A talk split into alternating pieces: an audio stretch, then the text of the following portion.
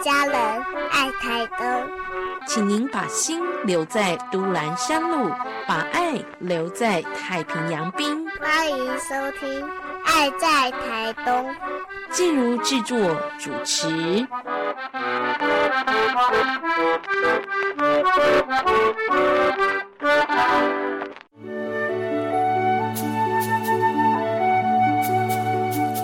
健康好邻居，医疗知识，心灵关怀，你的好厝边。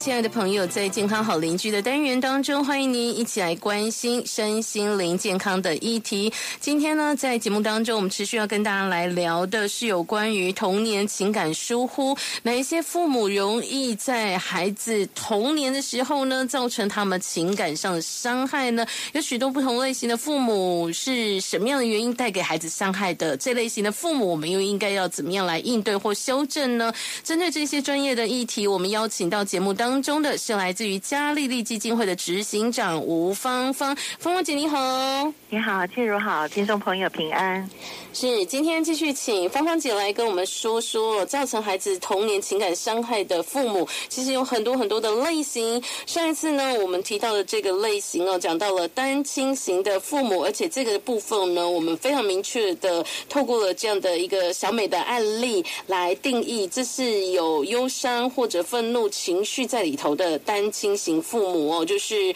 呃丧偶或者是因为离婚造成单亲的状况。那以上次我们提到这个小美的例子啊，其实说的就是丧偶的一个状况，爸爸走了，在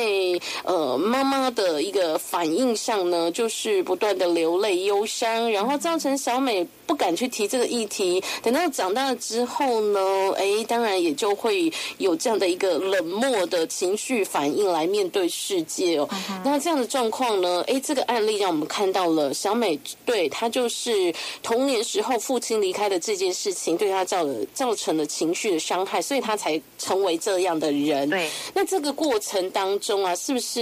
从这个案例谈起了这类型的父母？芳芳姐还要提醒我们些什么样的事情呢？好，嗯，我想透过那个今天的节目啊，就是嗯让我们做父母的呢，更多的了解，其实我们离婚或者是说，呃，孩子他面对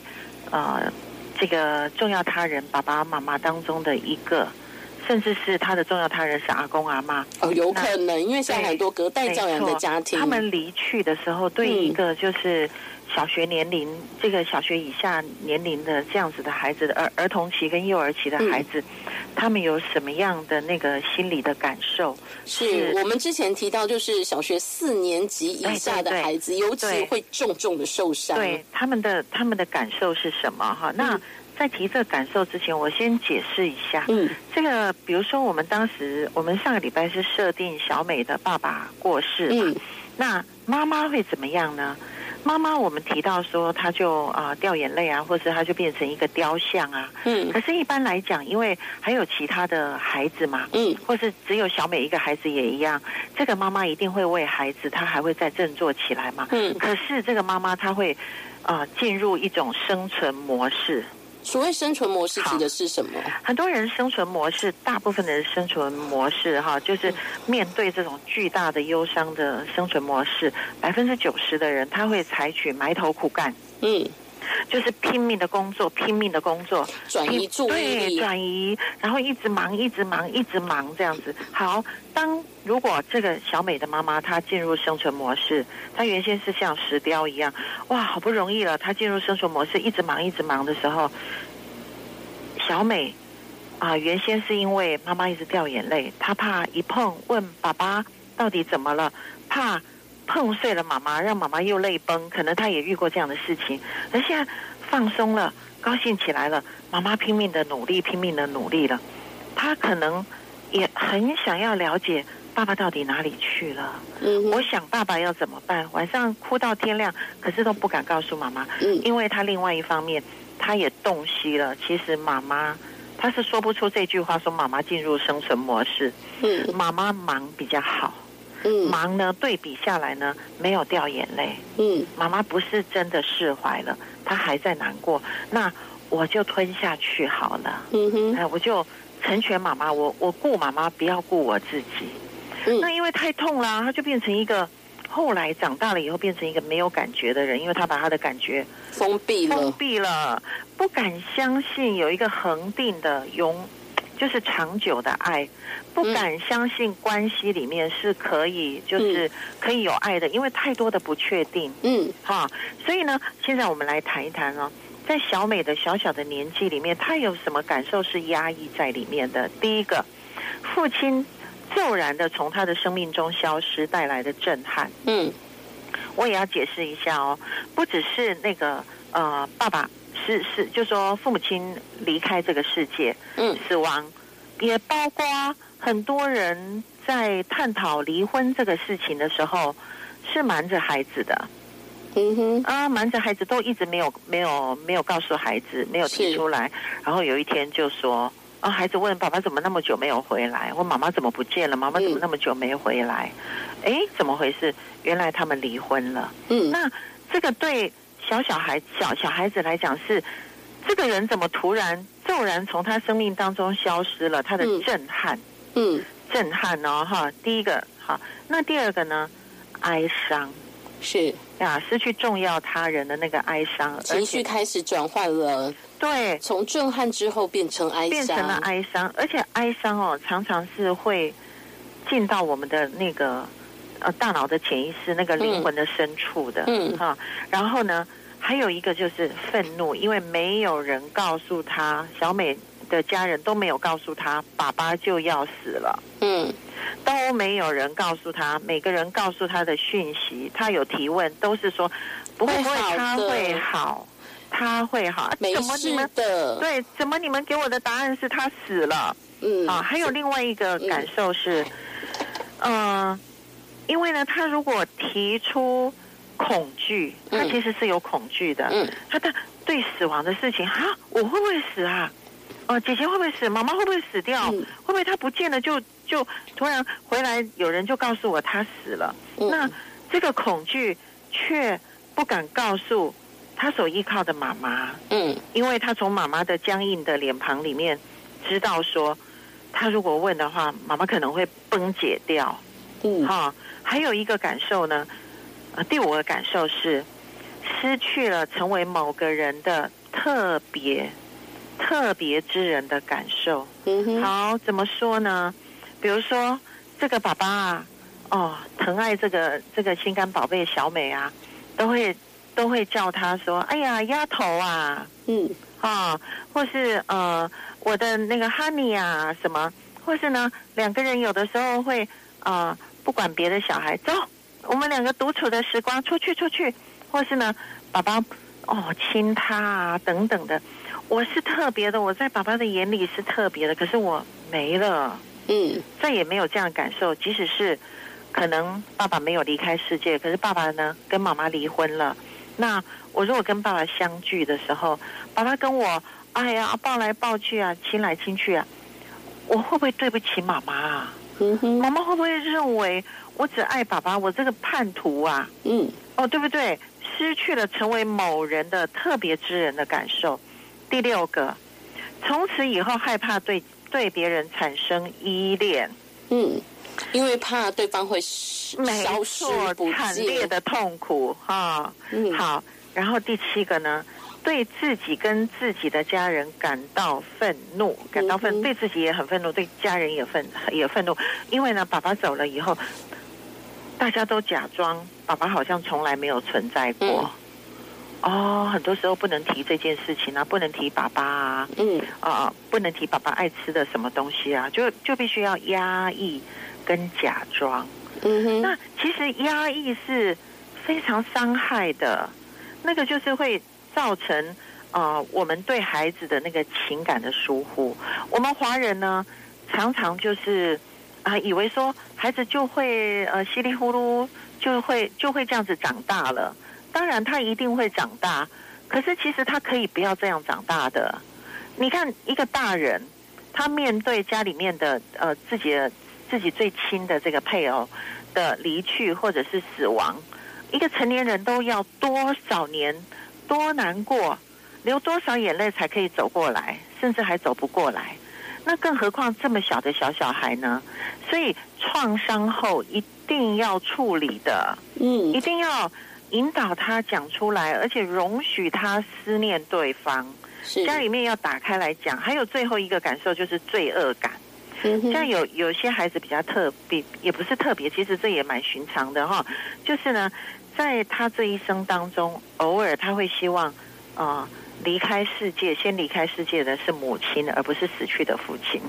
啊呀，当当母亲很严格的对他有一些管教的时候，他非常的想念爸爸，他嗯就会心里想说，那为什么不是你死掉，而是爸爸，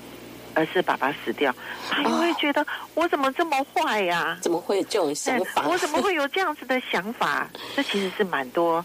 小孩子会有的。好，所以其实这些内心戏哦，就是在孩子的心中翻腾，然后就这样子，呃，这样子演绎下来，烙下深深的伤痕。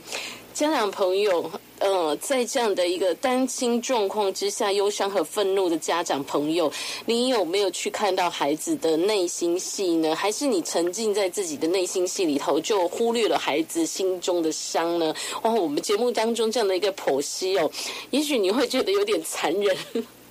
把每一个过程、每一个心理的转折都跟你揪出来说了，但是真的有的时候哦，家长真的你就有这样的一个责任吧，要兼顾到孩子。是陪伴他们走过这个，对你不是只有爱自己，沉浸在自己的伤里头，对你还是得要担起你这个角色的责任跟你的你的呃一个对孩子情感关注的义务啊，这对真的是我们在节目中要提醒大家的。对好，嗯、真的不要小看嗯你的离婚哦。是嗯，如果是真的是无奈，然后我嗯们走上了离婚的路哈，嗯我真的是鼓励，就是说你们要求助，就是、呃，不管你的孩子在多大年纪的时候，就是你们要找像呃智商的机构，就嗯是请老师们来帮忙孩子来来来做对话，甚至是老师们会带着呃呃妈妈或者是爸爸跟孩子做对话。嗯。嗯这样的一个心理的伤，我们还是要好好的去处理跟面对哦，才可以能够尽快的让伤痕痊愈啊，不要再深刻的影响下去了。好，稍待一会儿，我们继续在节目当中来聊聊童年情感疏忽，容易造成孩子心理、情绪上、感情上的伤痕，还有哪一类型的父母呢？待会儿我们继续请芳芳姐跟大家分享。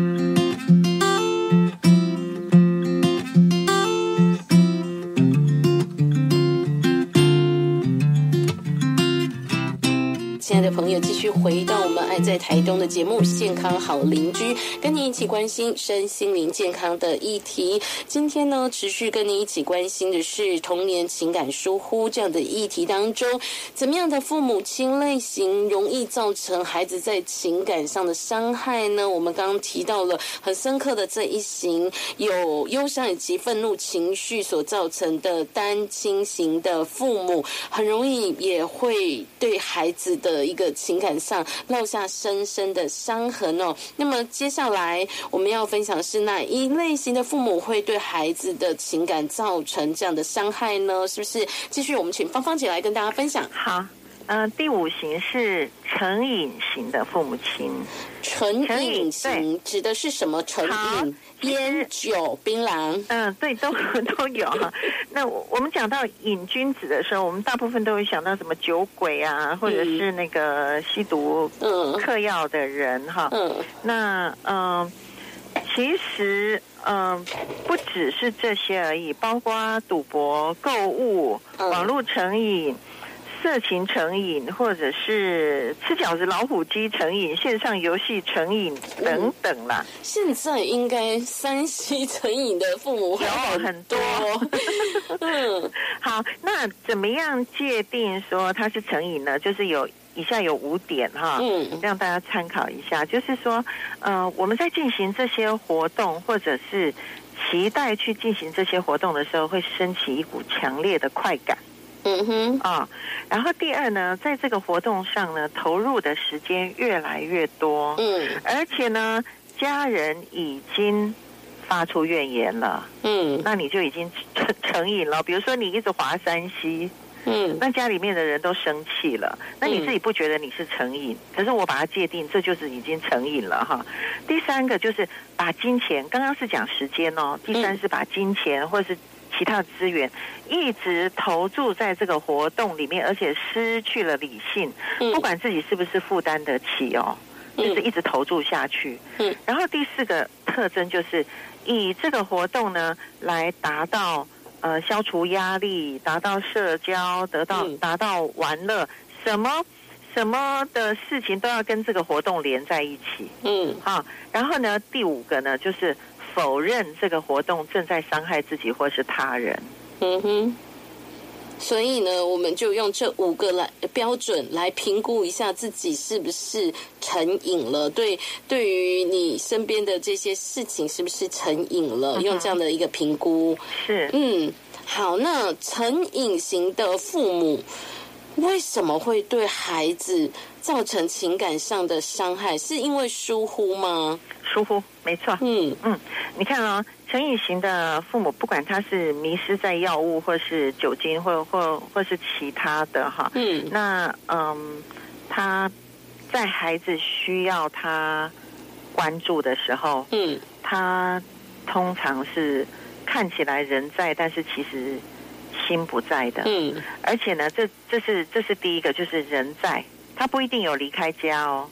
嗯，比如说呢，有一个呃喜欢喝点小酒的这个足球妈妈，很喜欢。很很很喜欢看足球，然后、嗯呃每一天就是喝点小酒，那那看看足球啊，这个有有什么错吗？其实比起那个喝酒以后家暴的爸爸妈妈等等的那个，这个其实我们认为也还好，对不对？嗯可是呢，这种状况很容易发生，呃，发生呃一一种情节，就是也许呃这个孩子他从学校回来，那他呃学校里面发生了一个事情，假若啦，学嗯校里面有一个小朋友，他呃车祸很严重，然后呃这个他们家的孩子呢，这这家的这个呃小明好了哈，这小明有看见这小朋友出车祸了，他冲回家来要告诉妈妈嗯或者是爸爸，哦那个人好可怜，怎么样怎么样的时候，呃他看到妈妈爸爸的回应，因为妈妈眼睛盯着足球，嗯然后呢呃喝喝一杯小酒，妈妈也在家啊，哈，嗯可是呢，当他要呃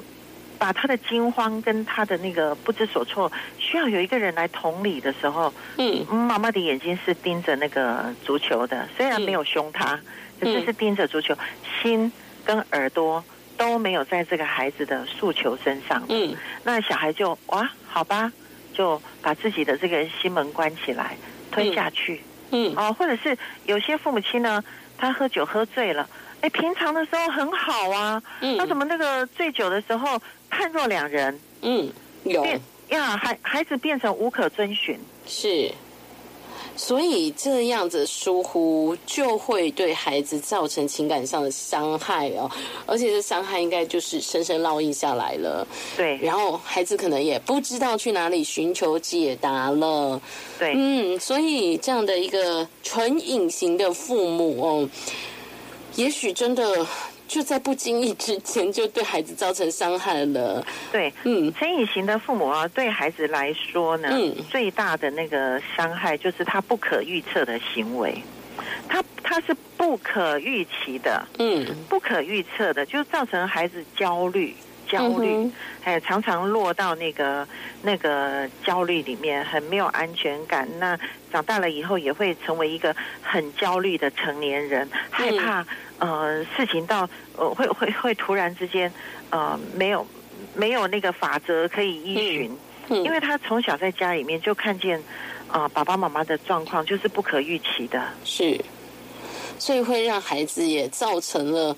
这样子的一个嘖没有安全感、不可预期的这种心理哦，就有这样的一个重重的伤害了。嗯哼，嗯，那在这样子的一个呃这样子一个类型的父母当中，我们要怎么样去减少对孩子的伤呢？